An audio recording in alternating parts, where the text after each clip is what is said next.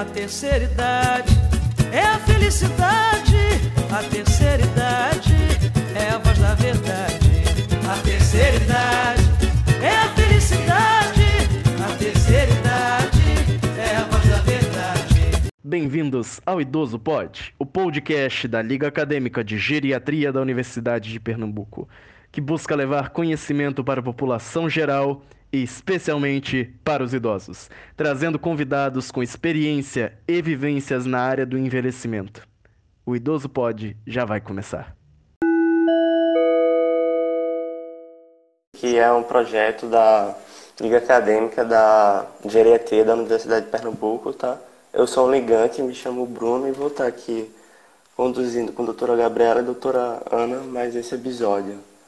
Tá? Lembrando vocês que nossas lives são transformadas em um podcast, o Idoso Pod, que está disponível nas plataformas digitais, né? A da Apple, Spotify, por aí vai. E vocês também podem conferir depois aqui no próprio GTV, tá? E o nosso objetivo por aqui vai ser discutir o cotidiano e a saúde dos nossos idosos com linguagem acessível, de um jeito mais descontraído, mas trazendo todo aquele repertório científico, né? Então, tanto necessário para a nossa discussão é, o nosso tema de hoje vai ser alimentação em idosos com quadros de demência, né? Aí a gente vai tentar fazer algo que abranja mais, né? Todas as demências são tantas, mas a gente vai tentar fazer algo mais geral. E para começar, eu queria pedir que vocês se apresentassem um pouquinho, contassem um pouquinho de vocês, suas experiências com idosos. Tá certo? Bora começar com a doutora Ana. Boa noite, doutora Ana. Obrigada por aceitar o convite. Oi, boa noite. Eu que agradeço, né, o convite. Fiquei muito feliz quando Rafael entrou em contato comigo pela primeira vez. Enfim, muito legal poder participar. Vou falar rapidamente de mim, né? Eu sou fonoaudióloga de formação, é, sou de Recife, moro em João Pessoa há, há quase 12 anos. É, quando eu vim para cá, para a universidade, para o UFPB, para ser docente, né? Então, é, já tenho um, um, bom tempo de experiência na docência no curso de graduação da FUN. Eu iniciei minha carreira trabalhando com idosos em instituição de longa permanência, aí em Recife. É, foi uma experiência muito enriquecedora, né? É, e desde então, assim, eu, eu me apaixonei pela área. Na verdade, eu, eu sempre trabalhei com, na área de ageronto, né? É o meu xodó. E aí a gente tem a Liga Acadêmica aqui também, na UFPB, é a LAGEFON, a Liga Acadêmica de Gerontologia e Fonoaudiologia. É, inclusive, eu convidei os alunos para participarem, os colaboradores também. E é isso, é, eu trabalhei, assim, eu fiz mestrado em anatomia, mas também trabalhei com idosas, desdentadas, e o doutorado foi com é, na, na, linha de pesquisa de saúde do idoso, né, também na área de enfermagem. É, então, assim, é o que eu gosto de trabalhar, né, é o que eu sinto, assim, a realização de poder contribuir mesmo com esse processo de envelhecimento, atuação nas demências e tudo mais. É isso, um resumo, né? É, todo mundo que passa por geriatria acaba adquirindo gosto, né? Não tem, tem como uhum. escapar, não. Mais uma vez, muito obrigado pelo convite. Vai ser de, é de uma grande. É uma grande alegria nossa estar contando com você nessa live de hoje. E agora, doutora Gabriela, você poderia dar uma pequena apresentaçãozinha para a gente, por favor? Então, gente, boa noite a todos, né? Boa noite aí ao Bruno, à Ana, que vai compartilhar essa live aí falando dos nossos queridos idosos, né? Por isso que a gente estuda tanto, né, processo de envelhecimento, que a gente gosta, que a gente gosta de falar. É, eu sou nutricionista, tá? É, trabalho atualmente no Hospital Oswaldo Cruz, na geriatria, né? E temos aí, né, a questão do idoso como prioridade, né, nas nossas vidas. Né? Gostamos de estudar, atualmente sou doutoranda também, e o projeto de pesquisa também é com idosos, avaliando desnutrição em idosos hospitalizados. É, a nossa vivência, né, vai ser compartilhada um pouquinho aqui com vocês, né, que a gente puder conseguir tirar algumas dúvidas também, né, em relação ao Bruno. Mas agradeço desde já a participação na live, tá? Agradeço também o convite da Liga, né, que é uma parceira nossa, ajuda muito, tanto de esclarecer nossos temas para os idosos, quanto lá um apoio para a gente para tudo, né? seja em pesquisa, seja em, seja inovação, tudo que a gente conseguir na, é, na universidade, a Liga está ali junto em relação aos idosos. E fiquei muito feliz, Ana, de escutar que você tem uma liga que tem fono também. Muito legal. É. Legal. Vamos chegar lá, tá, meninos? A gente vai chegar lá. Vai chegar a projeto para o futuro. Nós que agradecemos, doutora Gabriela. A senhora sempre está com a gente, né? Topando nossas ideias, participando. É sempre uma muita honra ter a senhora conosco, participando junto com a gente.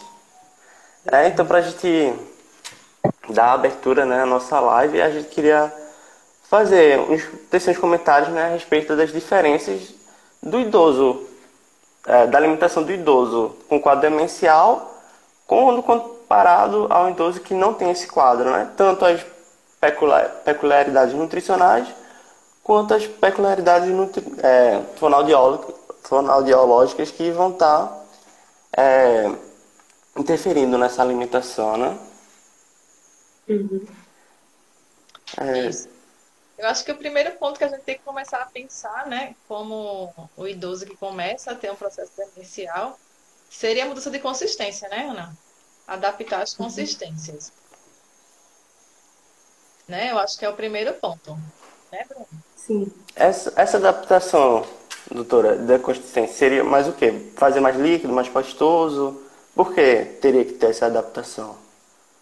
Isso. Então, inicialmente, o idoso começa a ter uma dificuldade, né? Eu acho que a Ana vai falar bem aí. E aí a gente precisa do apoio da, da fono para fazer essa avaliação. E após essa avaliação, a gente vai conseguir fazer a parte nutricional mais direcionada, né? Porque se a gente não tem uma avaliação da fono, a gente, é, a conduta fica muito... É, pode ser uma conduta errônea da nutrição. Prescrever uma consistência à qual o idoso não vai se adaptar ou a qual não seria ideal para o idoso naquele momento vai depender da fase da demência, dessa avaliação, né, Ana? Eu passo aí a palavra uhum. para a Ana, para a Ana explicar um pouquinho como é essa Ai, avaliação. Ai, eu, eu, agradeço, Gabriela, porque é, você já foi dizendo assim, essa parte é com a fono, né? Porque tem gente que confunde um pouco isso, né? Mas a questão da consistência, realmente a gente, nós, enquanto fonoaudiólogos, somos capacitados para avaliar a condição de deglutição, né? E aí a gente sabe que no processo de envelhecimento, assim, natural, é, o idoso pode apresentar uma descoordenação, uma lentificação nesse mecanismo né, de deglutir, que a gente sabe que ele é muito complexo. No dia a dia a gente não presta muita atenção, né? Mas é, é com o processo de envelhecimento é, é, muscular, neurológico, enfim, natural, a gente sabe que isso pode acontecer. Então, é o idoso que pode apresentar algum tipo de engasgo, uma tosse, né, que é um mecanismo de defesa para algo que desça para o lugar errado, digamos assim, né?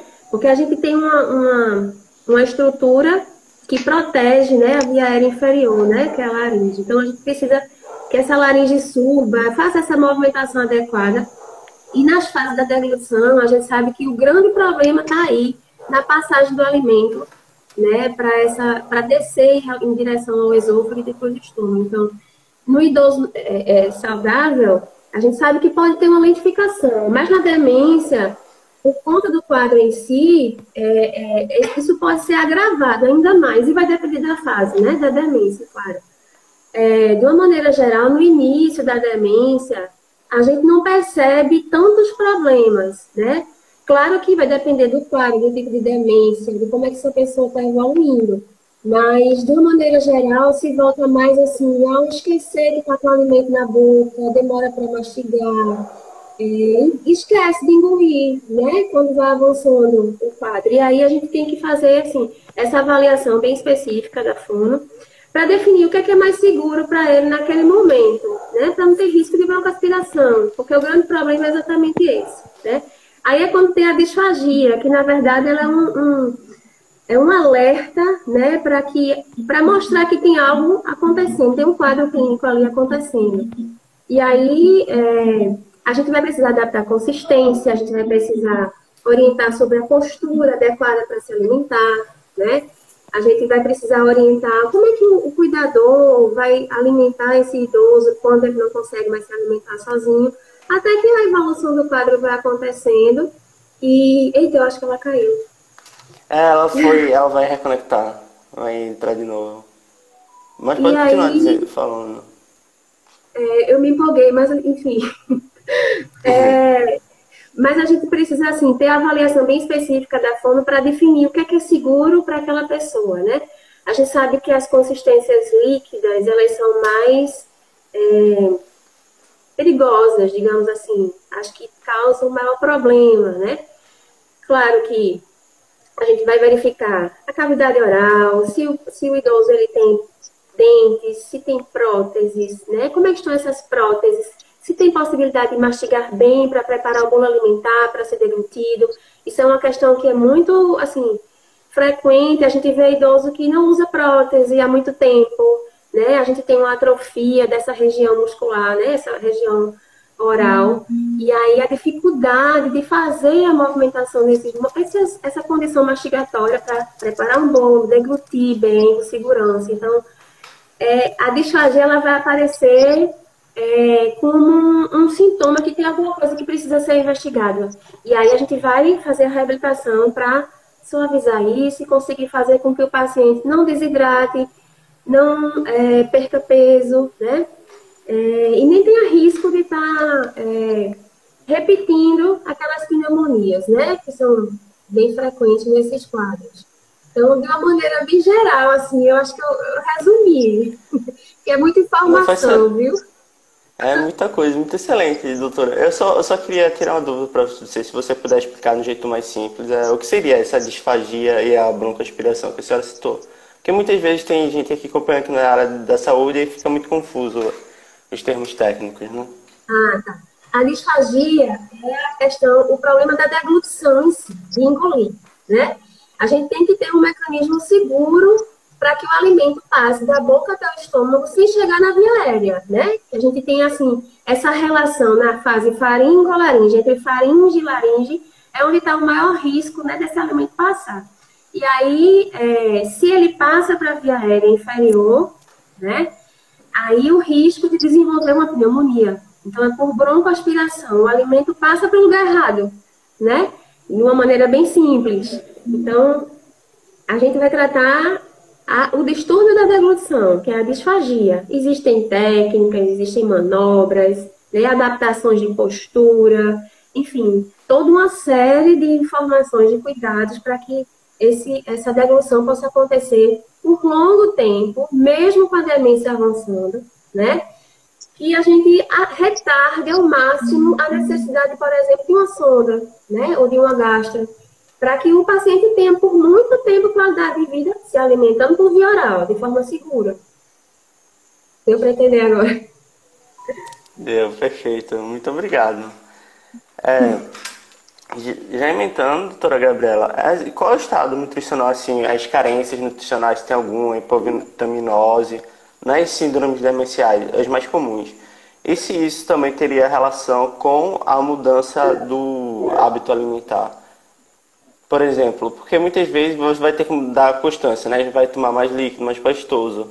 A gente ouve falar que quando você, vamos dizer, bate uma, um- uma laranja no para fazer suco, ela acaba perdendo as propriedades.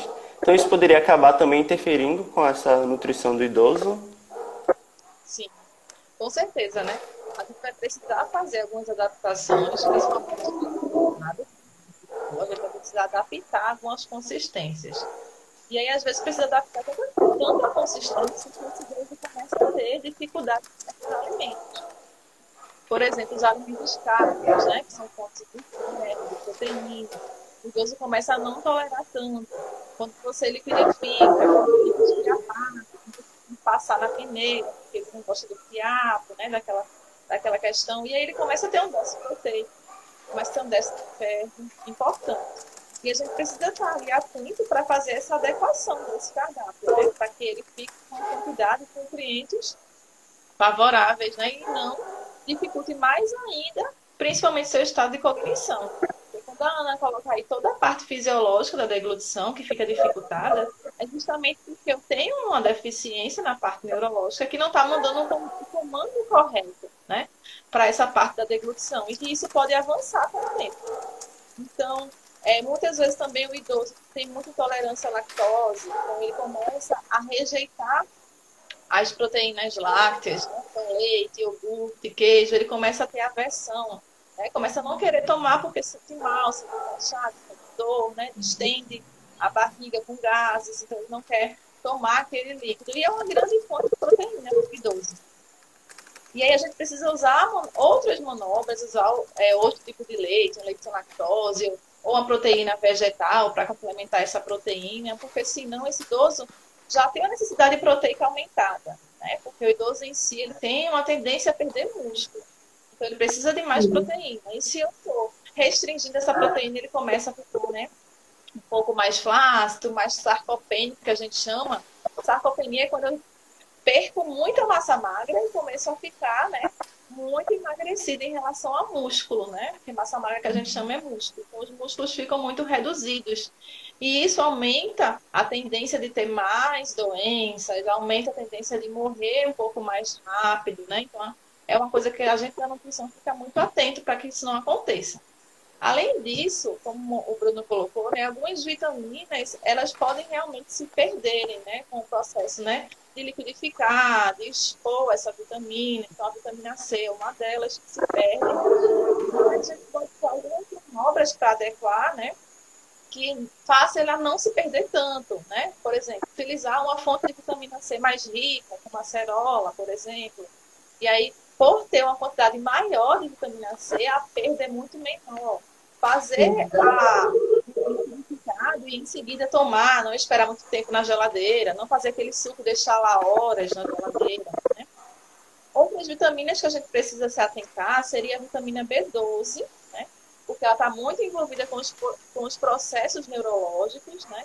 E o idoso tem uma grande tendência de ter uma deficiência dessa B12. Os geriatras vão solicitar a B12 ali para a gente estar tá avaliando e essa B12 tem carnes, né? No leite derivado. São justamente os alimentos que o idoso não gosta de comer ou chega a certo ponto normalmente não consegue comer. E aí existe essa tendência. Então a gente também tem que ficar atento em relação a essa vitamina.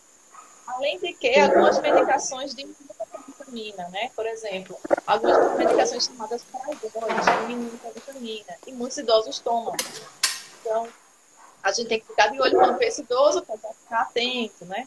A vitamina D também é super importante para a cognição. Várias pesquisas científicas já mostraram isso.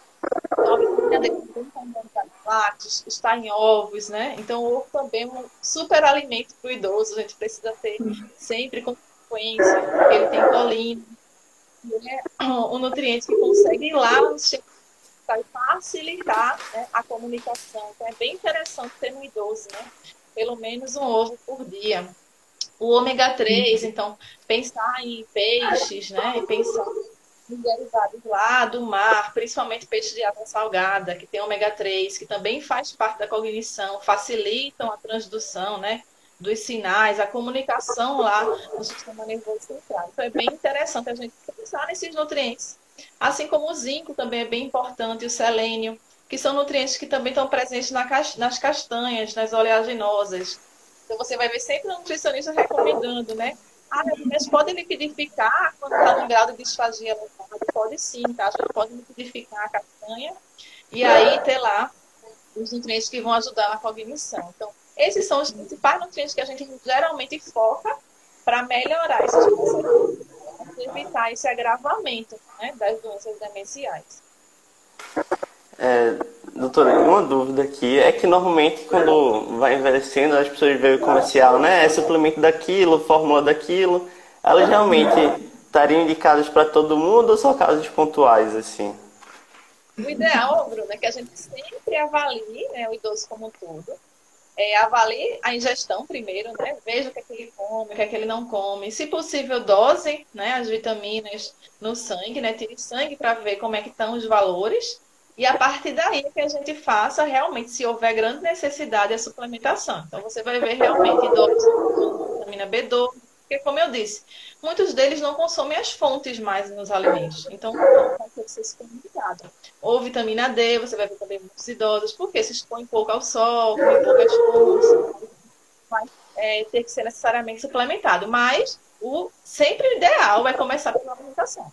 Se o cardápio não conseguir suprir, e se tiver uma deficiência, aí sim que a gente vai entrar no suplemento para ajustar e voltar os níveis né, nível no sangue normal.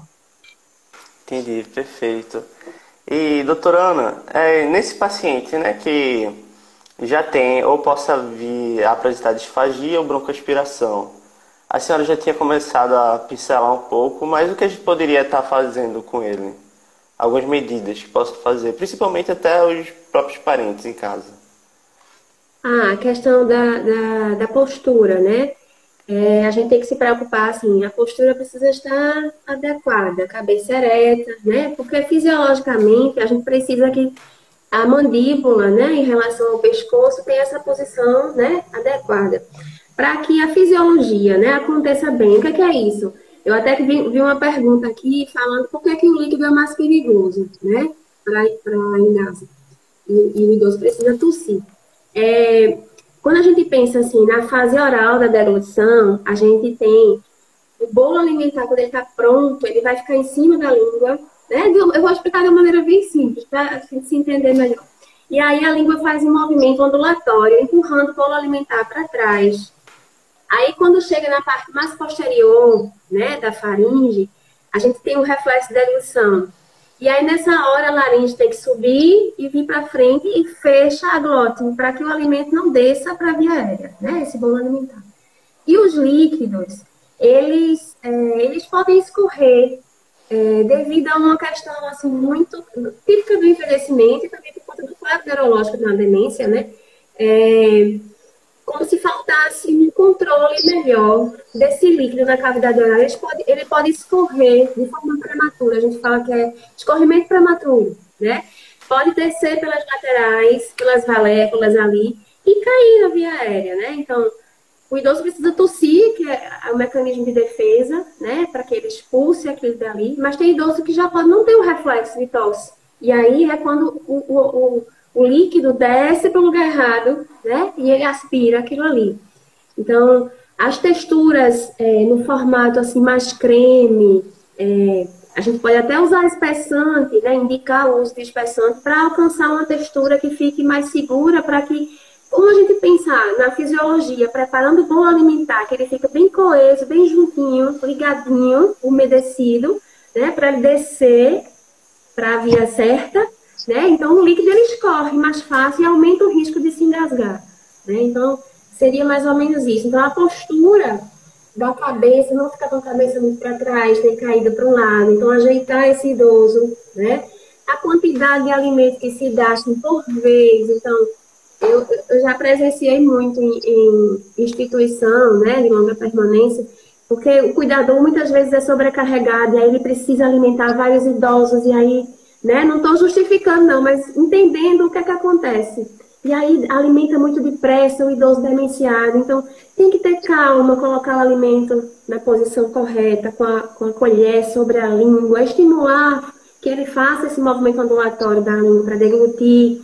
Né? Então, assim, tem uma série de questões no ambiente também. Então, muito ruído, é, o idoso pode ficar desatento, né? Se desconcentrar daquele momento da alimentação. Então, desliga o sono, pode ter muita gente falando perto, para que ele se concentre, mantenha o nível de atenção para aquela condição ali, então, aquele momento de alimentação que deveria ser o mais prazeroso possível, porque né, a alimentação, assim, é uma das melhores coisas da vida, né? A gente comer, saborear, né? Sentir a textura, a temperatura, né? Preparar esse bolo, até porque inicia a digestão na boca também, né? Então, a gente começar a sentir isso e facilitar para esse idoso demenciado, que muitas vezes esquece, precisa desse estímulo, então tem que ter a postura, todo esse contexto que eu falei, né? É, é desse cuidado para favorecer é, é, a deglutição segura, sem minimizar o risco de, de, de aspiração, né? Para que ele não, não tenha consequências com relação a isso, né? Para o quadro geral. Não sei se respondi. É, respondeu. É, eu tenho até uma dúvida pessoal, doutora Ana. É, como é que fica a aceitação do idoso, principalmente na parte da textura, né? Porque não é tão palatável assim você comer mais pastoso. Normalmente eles aceitam bem essas mudanças ou precisa de um trabalho mais. Não, não aceita muito fácil, não. Mas aí é uma coisa que eu costumo dizer, assim, para cuidador também, né? Não mistura tudo, sabe? A gente costuma ver a pessoa misturar tudo no prato, da aquela coisa, sabe? Uma. Ai, não sei se é feio dizer, mas uma lavagem, tudo misturado, né? Então, assim. É separar para ele sentir o sabor, estimular o, a percepção do cheiro, né, o olfato, até porque a gente vai salivando, preparando a digestão também com essa sensação, né, esse, essa questão do, do, do olfato. Então, um sabor na colher, deixa ele deglutir, depois o outro sabor. Então, para a gente tentar, assim, minimizar, né, o máximo que puder, para que ele não, não tenha tantas perdas, já que já são tantas, né? Então, assim, é, é difícil, mas a gente tem que ir conversando e orientando, porque é para manutenção do quadro geral, né, do paciente. Senão ele vai desnutrir, vai é, desidratar, vai, enfim, virão as consequências, né, do quadro. E aí complica, vai ter que ir para a sonda, vai ter que, né, enfim. É, é, é mais difícil, então é melhor conversar, conscientizando, orientando, conversando sempre, né? Isso é muito presente, né, Ana, ainda. É, até a gente fazer a orientação, muitas vezes o cuidador resiste muito a fazer né, essa alimentação, essa oferta de maneira separada. Muitas vezes eles é muito mais fácil, não vai juntar tudo mesmo, tá? Mas vai juntar depois que deglutir, não antes. Né? Os sabores, eles são interessantes separados. Tá? É deixar claro isso para o cuidador, que é importante. Você gostaria de comer tudo junto, misturado, né? Será que vai ficar tudo uma coisa só? Então, é, às vezes, sensibilizar esse cuidador ou quem está ofertando a dieta naquele momento é bastante importante para o idoso, porque às vezes, muitas vezes, ele não está aceitando justamente por esse simples fato. Né? Uhum. Quando ele faz, ah, não, hoje ele bem melhor. Então, a gente que trabalha no hospital, a gente sabe disso. O idoso, quando vem muita coisa junto, ele diz, ah, não aceitei muito bem, está tudo junto, tudo misturado, está muito ruim. Ele fala, e quando você manda no outro dia que melhora, né? Ele já fala, não, hoje foi bem melhor, Gabi, veio separadinho, veio organizado. Então, eles sentem é, essa palatabilidade muito melhor, né? E a aceitação cresce. O que quer é que a aceitação cresça para não alterar o estado nutricional, né? É, eu falei Excelente. assim no cuidador, deixa, deixa eu só fazer um parêntese. Eu não estou criticando cuidadores, certo? A gente sabe que tem cuidadores e cuidadores, né? A gente sabe que tem aqueles que têm aquela empatia, que se preocupam em fazer né, aquele melhor e às vezes não tem a orientação. Aí a gente dá a orientação para que seja o melhor realmente possível para aquele idoso, né? Então às precisa que a gente às vezes eles fazem até de forma involuntária. É. Porque eu já escutei isso. Mas não vai juntar tudo depois que ele engolir, Gabi? Sim, uhum. mas e o sabor, né? E a fase uhum. oral, né? Quando está na boca. Uhum. Então, às vezes, eles fazem, muitas vezes você vai dizer, é mesmo, eu não tinha pensado nisso, agora eu vou fazer uhum. diferente. Então, às é. vezes, a questão até de orientação mesmo. De orientação. Excelente. É, juntando com esse assunto, é, Emília Silveira aqui perguntou no chat qual a recomendação a gente teria para evitar o refluxo nesses idosos, né? Tanto de um ponto de vista fonoaudiológico quanto de alimentações que às vezes vem indicação, né? De alimentos que podem piorar ou melhorar esse refluxo. Come... Quer começar, Gabriela? Posso sim. Então, tem alguns alimentos que a gente afrouxa, tá? Um esfíncter que a gente tem aqui no esôfago, tá? Então, por exemplo, pimenta, café, tá? Alguns mate são alimentos que afrouxam. E esse esfíncter é como se fosse um anelzinho, tá? Que a gente tem aqui, que evita que o alimento retorne. E quando ele fica mais frouxo, aí a comida tem tendência de mais retornar. E aí, fora, né, fora os alimentos, né, chocolate também, então a gente tem que evitar esses alimentos. Normalmente, Deus não gosta tanto desses alimentos, então fica mais fácil para a nutrição. Mas aí é, vai ter que fazer também as questões posturais, né, que a Ana vai comentar aí de como fazer. É, porque ah, existe uma, uma certa, um certo hábito, né, de colocar imposto no idoso que está demenciado, que fica muito tempo sentado. Então, eles costumam ficar meio reclinados, né? E, ou às vezes até desequilibram, vem para frente, né? A gente vê muito isso caindo assim para frente. Então, a postura é, é, é muito importante para evitar, né? Assim, diminuir o risco, a incidência desse, desse refluxo. E aí, aliado com as, as orientações nutricionais, porque a gente não anda sozinho, não. Quando a gente trabalha com idoso, a gente tem que ver que o idoso, assim, ele tem mil detalhes, né? E a equipe tem que estar de, de mãos dadas, porque senão não funciona. Tanto a nutricionista, a fono, médico, todo mundo, né? O cuidador em si, a enfermagem. Então, é, é pensar num, num, num conjunto de, de, adaptações, de orientações, para que seja o favorecido aquele idoso mesmo, né? O melhor dele. Então, todo mundo faz um esforcinho, um pouquinho de cada coisa que vai ajudar e vai caminhar para o melhor. Excelente. Também está tendo muita discussão aqui no chat já são em casos mais avançados, quando aí você começa a indagar a questão da sonda, né? Se realmente a gente passa a sonda para todo mundo, se ela é tão superior assim à alimentação oral, se vale a pena investir um pouco mais na alimentação oral ou se a gente já parte logo para a sonda. É, como seria mais ou menos essa utilização da sonda nesses pacientes? Ah, eu posso começar. é, eu vejo assim que a gente tem que tentar o máximo é, possível, né, a manutenção da via oral, desde que não prejudique o quadro clínico, né? Então, é aquela coisa, é, não pode estar tá desidratando, não pode estar tá desnutrindo, perdendo peso, né? Como, como a Gabriela falou na questão da sarcopenia, é muito, é muito sério isso. Então, desde que não haja esse prejuízo, a gente mantém a via oral, sim, né? É claro que é, é, já aconteceu, né, de chegar assim, ah, minha mãe foi internada e passaram a sonda. Às vezes, dependendo da conduta do lugar, né, é, tipo, para facilitar logo a alta, para ela ganhar logo peso e sair, mas enfim, às vezes a pessoa tem condição de deglutir por via oral, né, o que falta são orientações, adaptações, algumas técnicas da fonoaudiologia que a gente pode contribuir e aí fazer é, o desmame mesmo, né?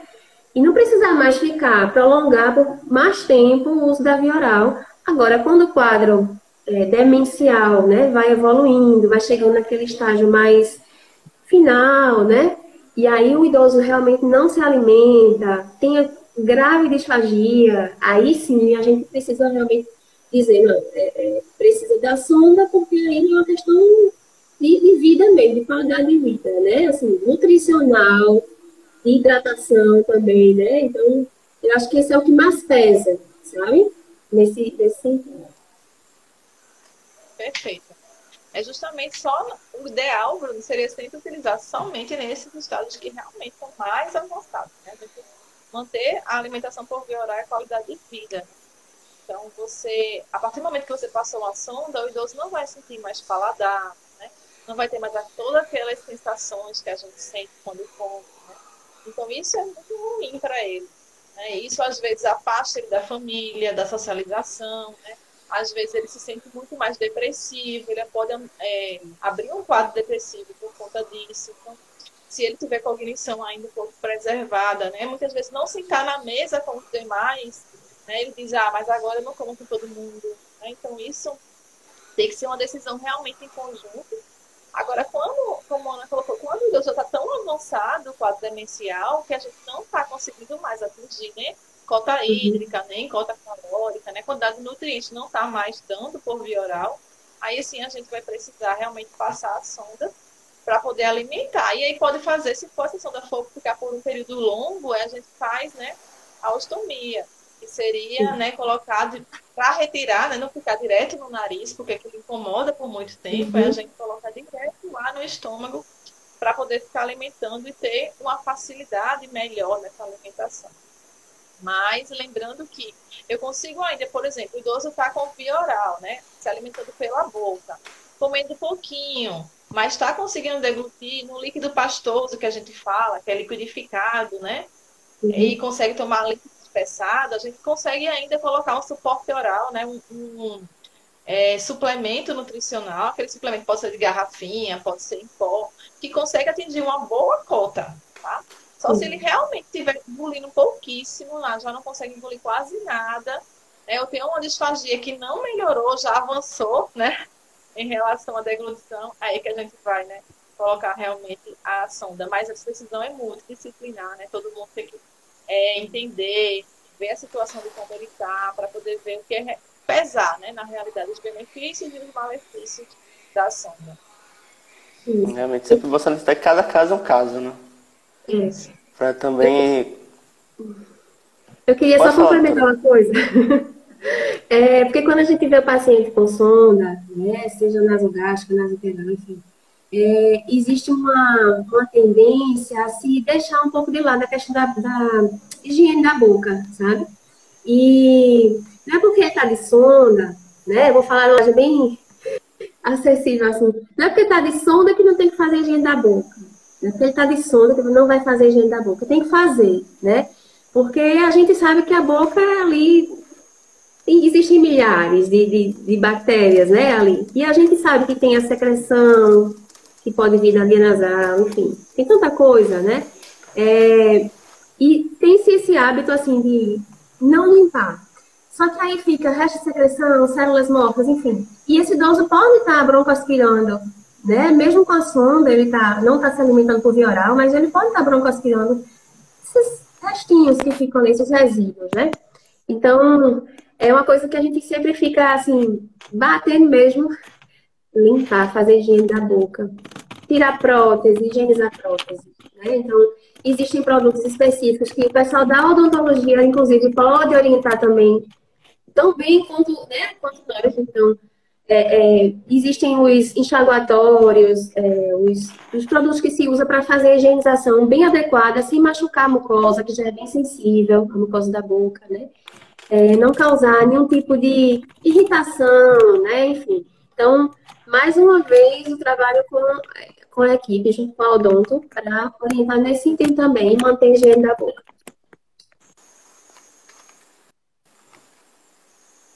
Excelente, doutora, muito obrigado. É, e já para irmos dando os passos finais da nossa live, né, que já está batendo tempo também para liberar vocês, a gente queria saber que se esse idoso já não tivesse acompanhamento, a partir de qual momento a família deveria procurar um nutricionista e um fonoaudiólogo para o apoio desse paciente com síndrome demencial? Pode começar. Desde, desde o começo, né? Assim, é, o tempo todo, sabe? É, porque existem as, as modificações é, típicas do processo de envelhecimento que são agravadas no quadro demencial, né? Então, é, desde o estágio mais é, desde o iníciozinho das, das fases, da, as, as demências de maneira geral se dividem em fases, né? Vamos pensar no Alzheimer, que é a mais conhecida, mais falada, digamos assim. Mas na fase inicial, é, ele tem mais questões de memória, a questão do comprometimento da linguagem, né? Enfim, não tem tantos problemas na questão de mastigação e deglução, mas pode aparecer sim. E como já é um idoso, já tem a questão do próprio processo de envelhecimento, por que não? Orientações gerais, né, com relação a essa mastigação, a preparação do bolo alimentar, para deglutir bem. E aí, a partir do momento que vai se avançando, a gente vai acompanhando para ir minimizando o risco da broncoaspiração, diminuir o risco da, da desnutrição, enfim, da perda de peso e tudo mais. Então, eu acho que a todo momento é, o fonoaudiólogo se faz importante, porque começa com a área de linguagem, né, a questão de memória, e vai até o estágio mais final da doença, é, na questão da disfagia. Então, é, levanta a bandeira assim do fono para todo, toda, todo, todo o tempo estar tá trabalhando com o idoso deficiente. É, eu também posso dizer o mesmo, né? Quanto mais cedo a gente começar a intervenção, melhor será. Muitas vezes a gente pega idosos que estão com sintomas de engasgo, tossindo quando come, né? Há muito tempo, né? E a família diz, ah, é, já está já tá achando normal. Ah, ele faz isso faz tempo, né? Então, assim, ele não procurou a fono, ele não procurou a nutrição, não adaptou a consistência. é, na rotina de hospital público, a gente vê que o idoso muitas vezes só vai ser diagnosticado né, depois de várias infecções respiratórias. Porque aí, como a Ana colocou, quando você engole, como tem aquela hora que a gente engole que vai para o ponto né, eu falo bem assim para eles. Isso pode ocasionar uma infecção, porque o bolo alimentar foi para o pulmão, né, a comida foi para o pulmão e pode infeccionar. E aí, nesse momento, o idoso só vai descobrir a disfagia depois que interna e faz vários antibióticos. Então, o ideal seria a gente preparar esse idoso, né, para que não chegasse a esse ponto, né, para que a gente fizesse manobras, né, de reabilitação, que a função conseguisse trabalhar, que a nutrição conseguisse adaptar a consistência, né, é, favorecer esses alimentos de melhor deglutição para que ele não chegasse a esse nível e não precisasse, né, estar tá fazendo internamento, né, às vezes internamentos, né, rotineiros, um atrás do outro, porque não teve um tratamento nem tem um acompanhamento nutricional e, e fonoaudiologia. Eu acho que seria bem importante a gente começar o quanto antes. Excelente, doutor. O chat aqui tá só elogios para vocês. Tá todo mundo amando a live. Aqui, cadê? E respondendo, sim, é, só lembrando que o nosso podcast vai sim ficar salvo, tá certo? Tanto no Spotify quanto aqui no Instagram e nas uhum. demais plataformas. Eu queria agradecer vocês dois por terem aceitado participar, aceitado o nosso convite. Foi excelente. Infelizmente, nosso tempo é limitado, mas deu para abordar muitos assuntos. Eu achei bem completo. Foi é, sempre muito enriquecedor estar dividindo esse espaço com vocês dois. Somos muito gratos pela participação de vocês. Ah, eu agradeço também. e fico à disposição sempre que precisar. Se precisar de algum artigo, alguma publicação, a gente está indicando, né? E, e, a gente tem que ir, assim, trocando informações, né? Para a gente crescer na área da geronto juntos, né? Todos, como equipe, enfim. Eu acho que o maior beneficiado, que é a pessoa idosa mesmo, é que merece essa atenção, né? todo mundo de mão dada, né, para dar certo, para ter aquele cuidado integral, né, de forma realmente integral e contínuo, né, que eu acho que o idoso, o nosso idoso merece, né, que, é que a gente é, trabalha tanto para dar, né, eu acho que é da melhor uhum. forma que a gente tem que tratar isso. Obrigado mais uma vez aí pelo convite da Liga. Muito obrigada, Ana, por ter dividido esse espaço, né, conosco né? Um excelente convidado. Eles já falavam muito bem de você, agora eu vi por que eles falavam tão bem. Parabéns aí pela Prazer conhecer Parabéns você, viu? Prazer todo meu também. Obrigada, tá, Bruno? Obrigada, gente. É, e só para dar um aviso para terminar, gente, eu só quero lembrar vocês que agora, dia 19, 21 e 22, estão abertas ainda nossas inscrições para o nosso primeiro encontro pernambucano de doença de Alzheimer. É, vai ser muito enriquecedor, tem diversos profissionais, tem, tem um jornalista, abordante, tem fonoaudiólogo, médico, é sempre fazer essa abordagem multidisciplinar, tanto no podcast quanto nas lives da Liga, para estar tá tendo uma visão holística né, dos nossos pacientes e dos quadros como todo. Porque se você ficar segmentando, você nunca vai compreender de fato toda a questão uhum. deles. Né? Uhum. Então, mais uma vez, muito obrigado, doutora. Muito obrigado a vocês que acompanharam aqui. Nos vemos no próximo episódio. Um beijo, boa noite para vocês. Até a próxima. Boa noite, gente. Tchau, tchau.